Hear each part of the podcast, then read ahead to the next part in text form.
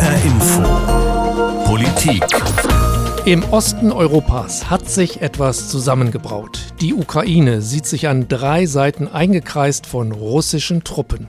Die Angst vor einem Krieg wächst. Ich gehe vom schlimmsten Fall aus. In allen meinen Gesprächen überwiegen die Sorgen und nicht die Hoffnung. Wir reden über Krieg und Frieden auf europäischem Grund und Boden. Es sind wirklich ja erschreckende Nachrichten, die wir dort bekommen. Und selbst im Kalten Krieg war die Gefährlichkeit der Situation nicht so hoch, wie sie jetzt ist. So oder ähnlich hören wir in diesen Tagen Stimmen von besorgten Politikern. Wir fragen, was kann oder was muss Deutschland tun, damit es nicht zum Krieg kommt. Wir, das sind Juliane Ort und Christoph Keppeler.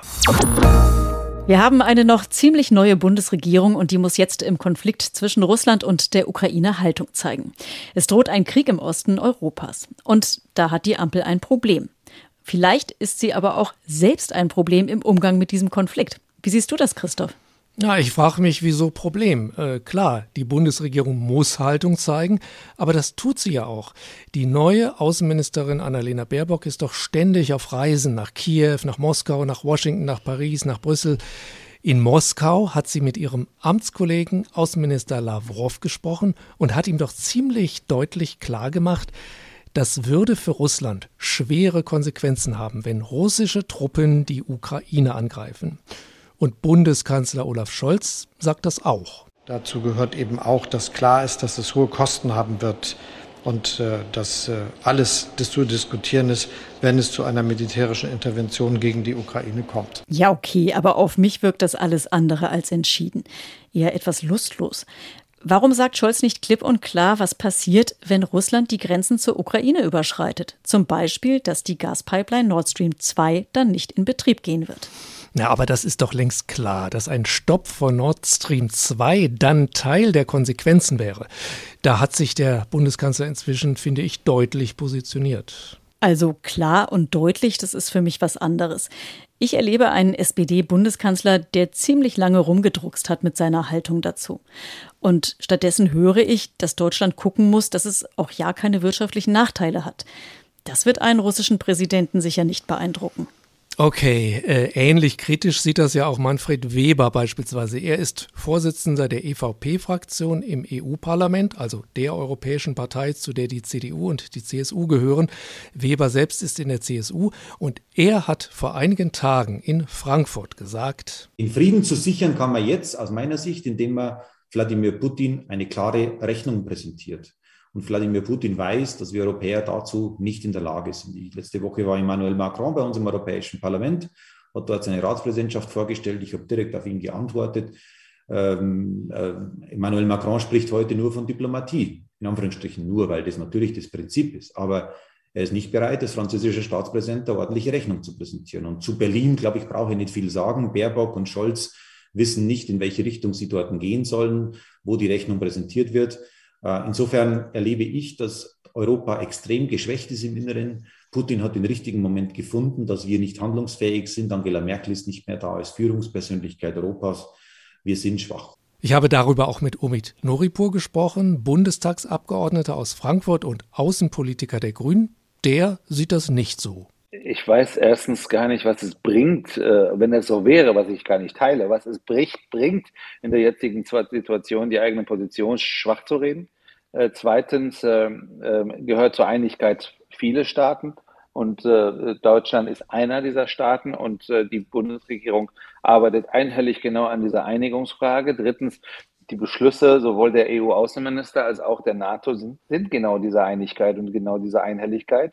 Und deshalb bin ich überfragt, was äh, Kollege Weber eigentlich äh, meint, wenn er sagt, wir werden nicht geschlossen. Die EU und, äh, und auch die NATO sind an dieser Stelle wirklich sehr, sehr klar eine einheitliche, äh, äh, eine Einheit, wenn es darum geht, der russischen Seite klarzumachen, dass wir nicht zusehen werden, wie das Völkerrecht gebrochen wird.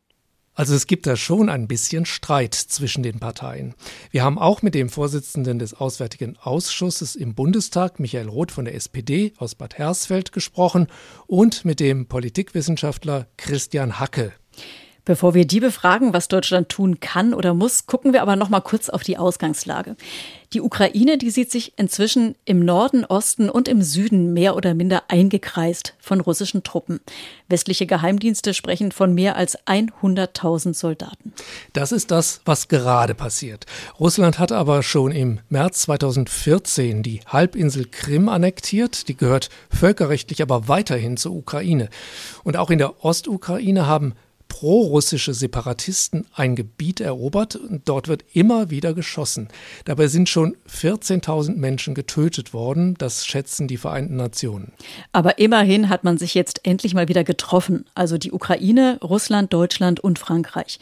Das ist das sogenannte Normandie-Format.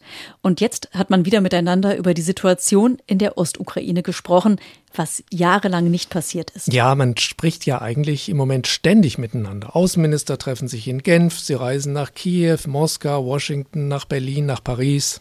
Ja, da herrscht im Moment hohe Gesprächsdichte.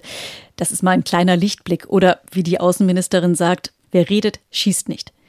Aber gucken wir auch noch mal kurz auf die Motivation von Wladimir Putin, dem russischen Präsidenten, und warum er überhaupt Truppen an der Grenze aufmarschieren lässt. Warum macht er das? Naja, äh, Putin sagt, es geht um Russlands Sicherheit. Nach dem Ende der Sowjetunion sind Polen, Tschechien, Ungarn, Bulgarien, Rumänien in die NATO aufgenommen worden und später sogar drei Staaten, die früher zur Sowjetunion gehörten, Estland, Lettland, Litauen.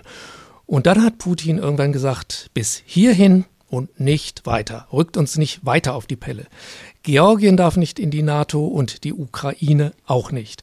Und deshalb will er, dass die NATO ihm jetzt Brief und Siegel gibt, wir werden uns nicht weiter ausdehnen.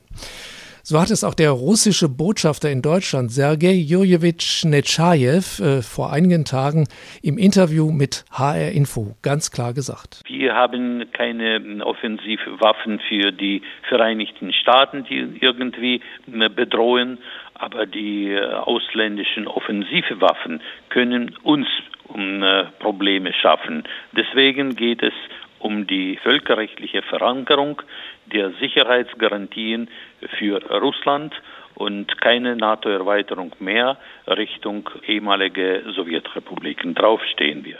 Darauf bestehen wir, das sagt der Botschafter.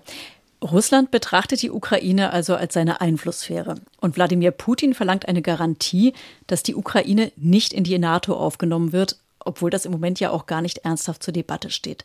Aber eine Garantie dafür will die NATO, also will der Westen, nicht geben. Ja, und äh, warum kann man dann Russland nicht einfach beruhigen und sagen, die Ukraine kommt nicht in die NATO, keine Sorge, wir respektieren eure Einflusszone? Naja, das hieße ja, dass man Russland erlaubt, über andere Staaten zu bestimmen. Die Ukraine ist ja schließlich ein souveräner Staat und der kann sich jedem Bündnis anschließen, das ihn aufnimmt. Ein souveräner Staat in Europa, der gerade mehr oder minder eingekreist ist von russischen Truppen.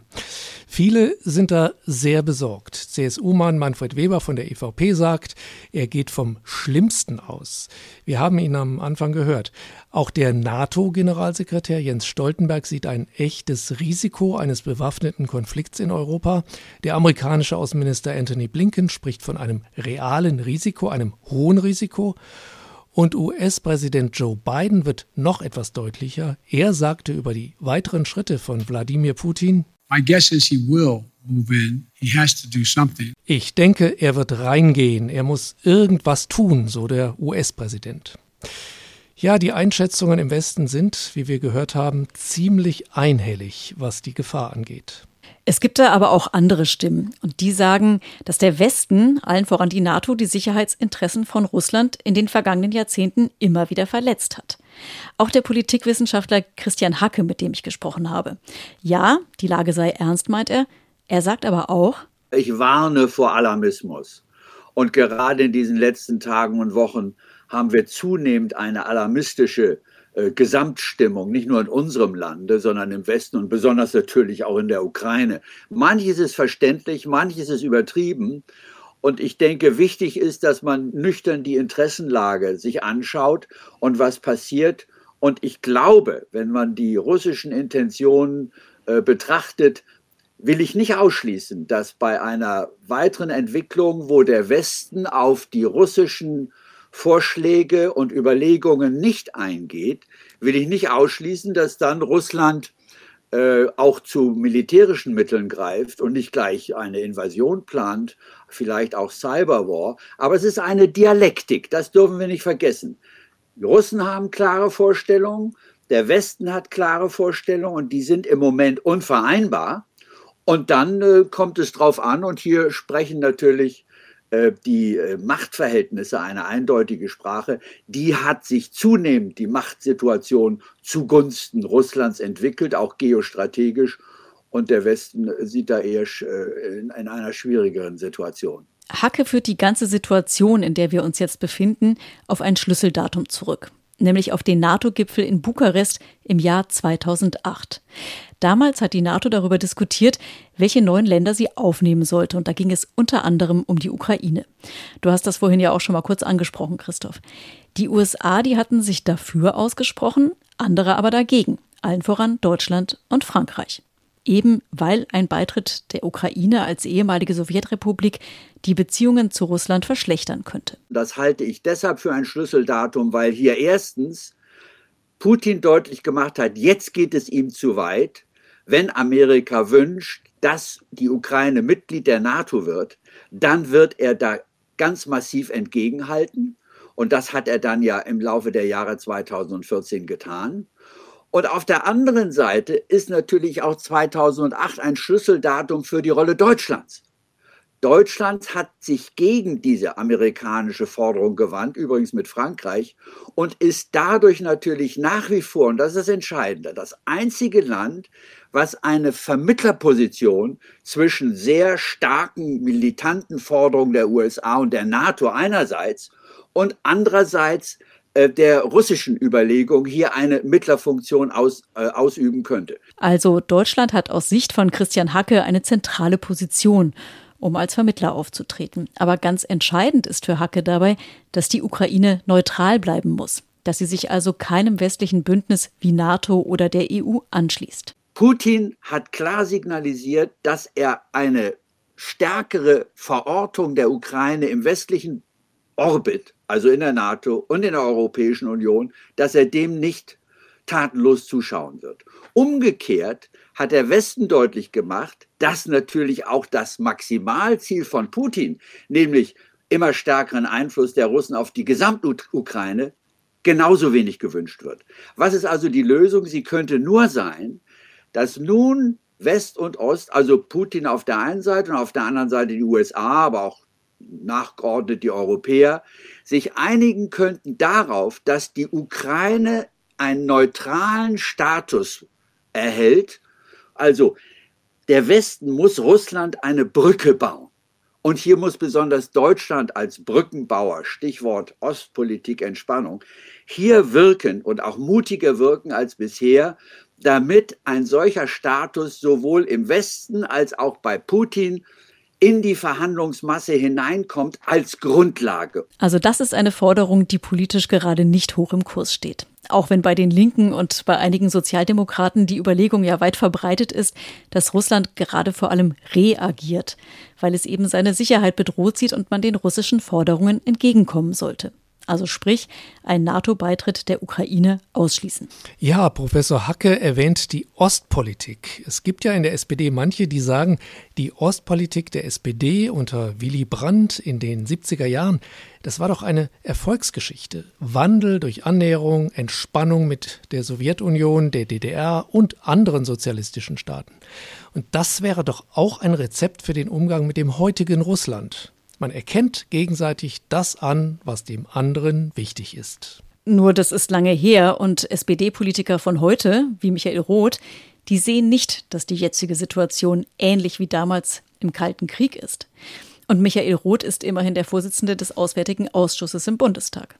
Die deutsche Sozialdemokratie ist zu Recht äh, stolz auf die Ostpolitik, die maßgeblich von Willy Brandt und Helmut Schmidt äh, gestaltet wurde oder auch von Egon Bahr, während aber äh, zu deren Zeiten der Schlüssel zur Lösung aller Probleme ausschließlich in Moskau lag, wenn man beispielsweise Erleichterungen für die Menschen in der DDR erreichen wollte, sind es heute souveräne freie Staaten, ähm, über die man nicht einfach hinweggehen kann. Das heißt, wir müssen die Sicherheitsinteressen der Polen, der baltischen Staaten immer mitdenken und können nicht alleine Beziehungen zu Russland äh, hinweg entwickeln, die diese Interessenlage nicht auch berücksichtigen. Das ist ein ganz entscheidender Punkt. Willy Brandt ist immer von zwei Prinzipien ausgegangen.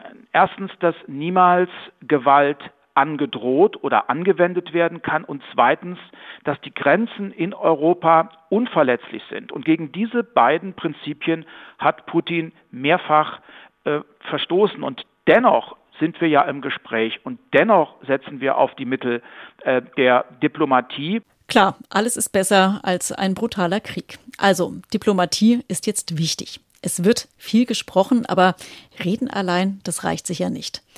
Die NATO, die EU, der Westen insgesamt und damit auch Deutschland, die brauchen schon etwas, womit man Putin unter Druck setzen kann. Das sieht ja auch Michael Roth von der SPD so. Und deshalb findet er, man darf jetzt eben nicht alles Mögliche ausschließen, auch nicht einen Stopp der Gaspipeline Nord Stream 2, die ja vielen Sozialdemokraten, zum Beispiel Mecklenburg-Vorpommerns Ministerpräsidentin Manuela Schwesig, wichtig ist. Aber man sollte es eben auch nicht zu konkret machen. Das gehört zum Poker mit Russland für ihn dazu. Dazu gehört äh, Nord Stream 2, das sollten wir nicht ausstehen, dazu gehören andere Dinge. Aber es hilft doch jetzt nichts, wenn wir ähm, uns einzelne Maßnahmen herausgreifen und vor den Augen äh, des Kremls erklären, was daran gut oder was daran schlecht ist. Äh, ich glaube, dieses Paket, dieses angedrohte Paket soll ja jetzt auch Druck entfalten, sodass wir die militärische Invasion der Ukraine möglichst noch werden verhindern können. Denn das, darum geht's ja. Wir, äh, wir reden jetzt darüber, um äh, ein klares Stoppschild auch gegenüber Herrn äh, Putin aufzustellen. Aber äh, ihm sollte nicht klar sein äh, im Vorfeld, äh, ob er damit möglicherweise wirtschaftlich oder politisch umzugehen vermag, sondern es kommt jetzt darauf an, dass wir uns bei diesem Thema auch nicht spalten lassen, dass wir zusammenstehen.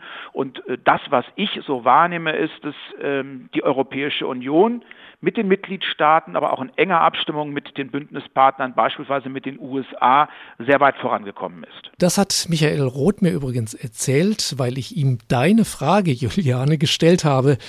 Warum sagt Olaf Scholz nicht klar, was er tun will, wenn Russland in der Ukraine einmarschiert? Das erklärt doch ein bisschen das Herumdrucksen von Scholz, oder? Ja, das erklärt es vielleicht ein bisschen, aber überzeugen tut es mich nicht, ehrlich gesagt. Und Putin offenbar auch nicht. Die Frage ist, hat Deutschland denn schon alles gemacht, was es tun könnte, um Russland zum Einlenken zu bewegen? Und dazu gehört auch die Frage der Waffen. Mehrere Länder, allen voran die USA, die haben die Ukraine mit Waffen zu Verteidigungszwecken beliefert. Und Deutschland will das aber nicht, weil man in Krisengebiete grundsätzlich keine Waffen liefert. Obwohl das auch schon passiert ist, muss man auch sagen. Aktuell geht es zum Beispiel um die Frage, ob Estland Haubitzen an die Ukraine liefern darf. Die stammen noch aus dem Bestand der Nationalen Volksarmee der DDR. Das ist schon ein paar Jahrzehnte her. Das ist schon ein bisschen her, das stimmt, sind nicht die frischesten Haubitzen. Da muss Deutschland als Ursprungsland der Waffen zustimmen. Aktuell liegt das jetzt im Wirtschaftsministerium, das sich mit dem Außenministerium abstimmt, also zwei Ministerien, die von Grünen geleitet werden. Und die Grünen sehen Waffenlieferungen per se kritisch. Das tut auch der grüne Außenexperte Omid Nuripur. Und die Frage der Waffenlieferung ist für ihn gar nicht so wesentlich. Auch deshalb, weil er die Ukraine für gar nicht so wehrlos hält, wie es oft dargestellt werde.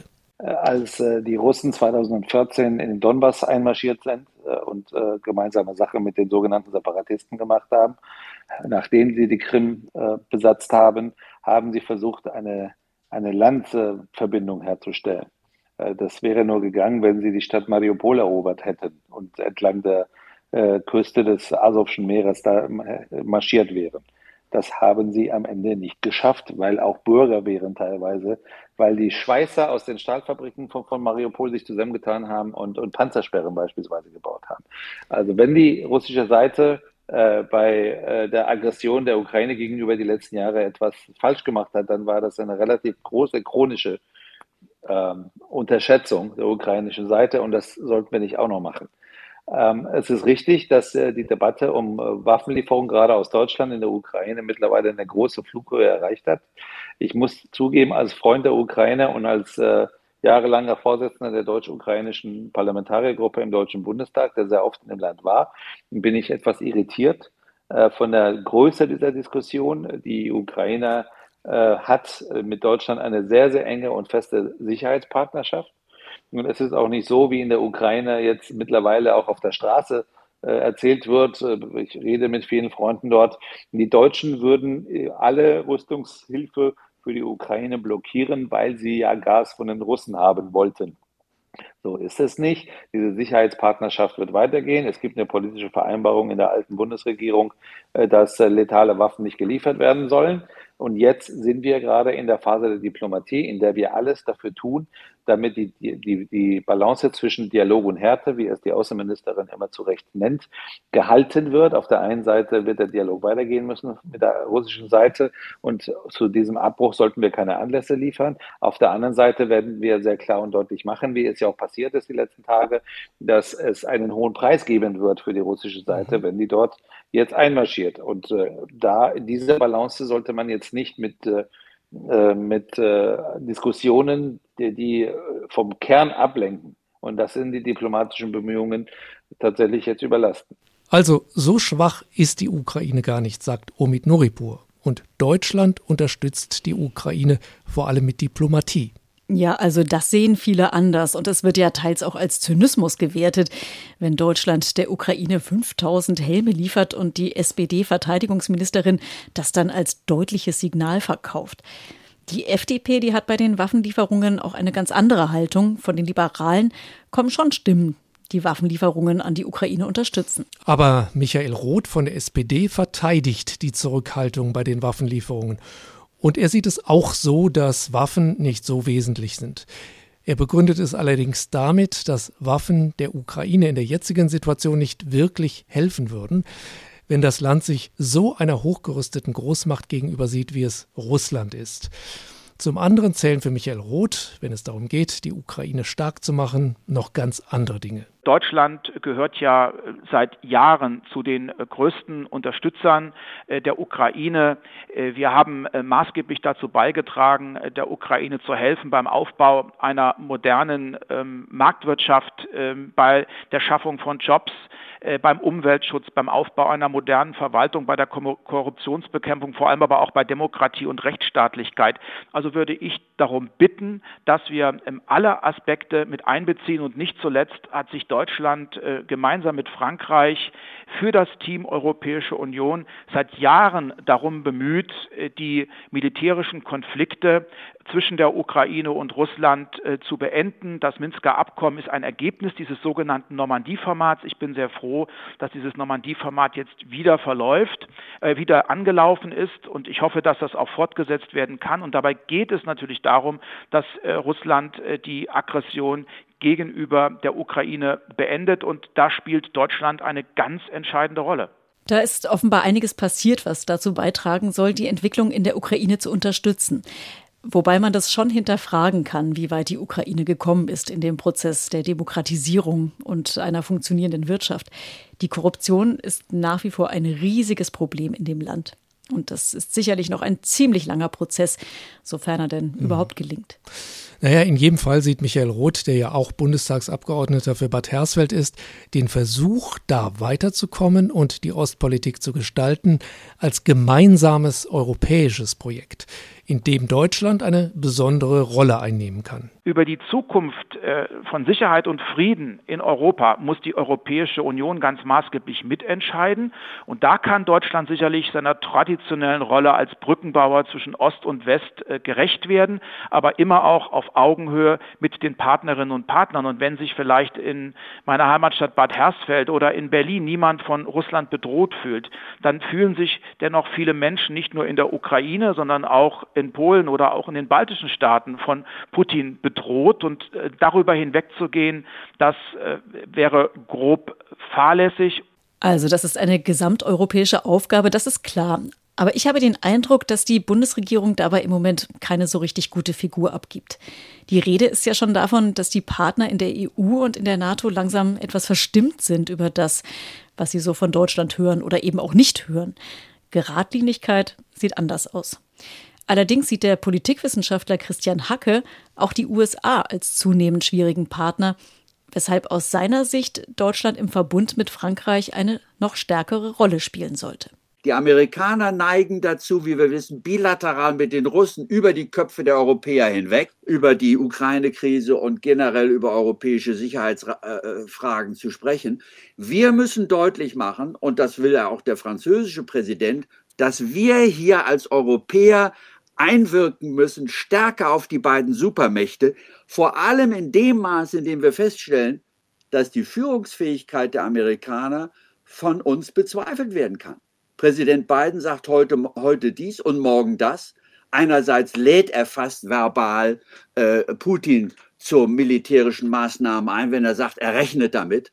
Andererseits sollen Truppen jetzt auf einmal aufgestockt werden mit sechs oder achttausend Mann. Also keiner weiß eigentlich, was Biden will. Amerika ist nicht mehr der Problemlöser, sondern wird zunehmend zum Problem selbst. Wir müssen also als Europäer stärker, auch im Dialog mit Russland, auch mit Blick auf die Ukraine-Krise, uns mit einschalten und die Probleme selbst in die Hand nehmen. Übrigens ist Norman Sharp, der US-Generalkonsul in Frankfurt, der also einen direkten Draht nach Washington hat, mit ihm haben wir auch gesprochen, der Meinung, dass die Zeit gegen Putin arbeite. What he is provoked eigentlich hat er genau das Gegenteil bewirkt von dem, was er angeblich gewonnen hat. Tatsächlich hat er den Westen, die NATO, die europäischen Verbündeten, die USA zu engeren Verbündeten als je zuvor gemacht. Und er hat die öffentliche Meinung in der Ukraine über Russland noch weiter nach unten getrieben. Ukraine, uh, of, of Russia even further down. Das wäre dann quasi ein Nebeneffekt des Konflikts. Und irgendwie gibt es ja auch noch die Hoffnung, dass man mit Russland irgendwann wieder über andere Themen reden kann, die ja nämlich auch wichtig für Russland sind. Das stellt Michael Roth in Aussicht, der Vorsitzende des Auswärtigen Ausschusses. Wenn die 100.000 Soldaten an der ukrainischen Grenze abgezogen werden, und das sollte eine weitere Forderung sein, dann gibt es auch eine große Chance, endlich wieder über Rüstungskontrolle und Abrüstungsinitiativen zu sprechen. Das ist im Interesse des Westens, der Europäischen Union, aber auch Russlands. Dann können wir auch wieder darüber reden, wie wir den Austausch, den wirtschaftlichen Austausch, ähm, den Wissenschaftsaustausch ähm, voranbringen. Und am wichtigsten ist es, dass wir ähm, auch gegenüber Russland deutlich machen, dass Begegnung der Zivilgesellschaft von herausragender Bedeutung ist. Und da nehmen wir natürlich ähm, mit großer Sorge wahr, dass seit Jahren in Russland systematisch die Zivilgesellschaft, der kritische Teil der Zivilgesellschaft, unterdrückt, kriminalisiert und ausgegrenzt wird. Also viele Themen, die anstehen und viele Probleme. Aber im Zweifel gilt immer, reden hilft. Also, was muss Deutschland tun? Das war ja unsere Eingangsfrage. Wissen wir das jetzt? Ich würde sagen, eine klare Haltung finden, klar und hart verhandeln mit Russland und, falls Russland auf dem Kriegspfad bleibt, konsequent sein. Nord Stream 2 kappen und je nachdem Russland aus dem internationalen Zahlungssystem SWIFT werfen. Und vor allem nicht Sätze sagen, dass Deutschland gucken muss, dass es selbst keine Nachteile hat. Wenn ich die Gaspipeline Nord Stream 2 auf den Tisch lege, dann muss klar sein, dass das auch für Deutschland wirtschaftliche Auswirkungen hat. Aber den Preis muss man dann im Zweifel eben bereit sein zu zahlen. Das hat äh, Annalena Baerbock ja auch schon gesagt. Es würde richtig teuer für Putin, aber Deutschland würde es auch was kosten. Das sind doch schon fast klare Worte. Und das war HR Info Politik. Kriegsgefahr im Osten, was Deutschland tun muss. Den Podcast gibt es bei Spotify, in der ARD Audiothek und auf hrinforadio.de. Ich bin Juliane Ort. Und ich bin Christoph Keppeler.